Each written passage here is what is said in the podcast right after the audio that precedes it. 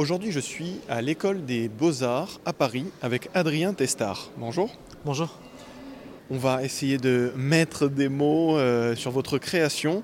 C'est ce qui peut euh, s'apparenter à une sorte de carte d'identité des paysages. Oui, c'est exactement ça. Donc je vais, je vais, parler au nom du collectif puisque je, je participe à un projet euh, auquel euh, cinq designers au total euh, ont, œuvré. Euh, le projet s'appelle Nuance Littoral. Le collectif s'appelle le collectif Land Lab. Et on a proposé, dans le cadre de Monde Nouveau, une, forme d'analyse ou d'état de, des lieux sensibles des littoraux français à travers cinq routes, donc aux quatre coins de la France. L'idée pour nous était de répertorier euh, par la couleur, par la matière, la texture, ce qui fait l'identité des territoires. Alors, on a parlé de Monde Nouveau, on va repréciser. C'est un programme du ministère de la Culture qui accompagne et qui finance des projets artistiques comme le vôtre. On a vu, euh, entre autres, la mission eau pour Erzen euh, durant l'été. Vous avez effectué ces sortes d'empreintes au niveau de, la couleur, au niveau de, des paysages, des formes. L'idée, en fait, c'était de, capturer un peu l'esprit de chaque paysage.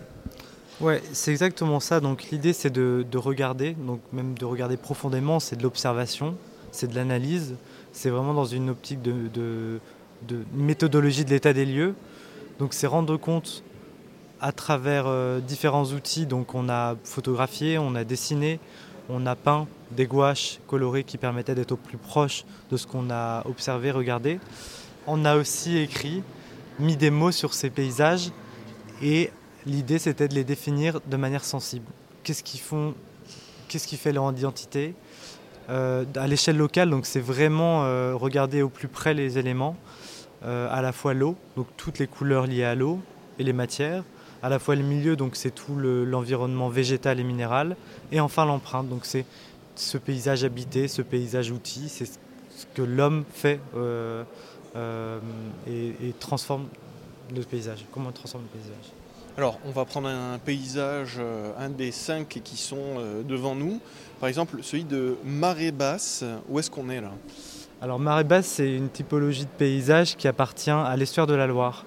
Donc ça, c'est ma route, c'est l'itinéraire sur lequel j'ai travaillé, qui se situe euh, au nord de la Loire, dans l'estuaire, entre Cordemais et Donge.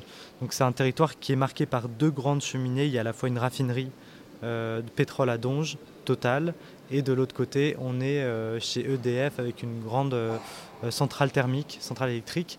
Et entre deux, on est dans un paysage de marais, d'agriculture, de, ports que j'appelle, qu'on appelle des ports fossiles parce que ce sont des ports qui ont de moins en moins accès à l'eau.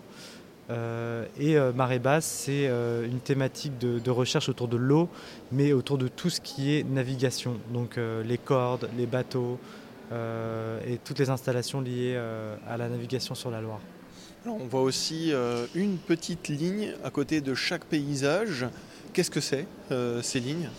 Euh, Les lignes sont les, les, symboles, sont comme des logos qui, qui définissent les territoires qu'on a explorés. Donc qui suggèrent à la fois la marche, la déambulation, puisqu'on était tous à pied sur ces tronçons de 20 km. Euh, et ils déterminent les cinq territoires, les cinq euh, littoraux qu'on a et chacun étudié, les cinq membres du collectif. J'étais avec Adrien Testard du collectif Land Lab.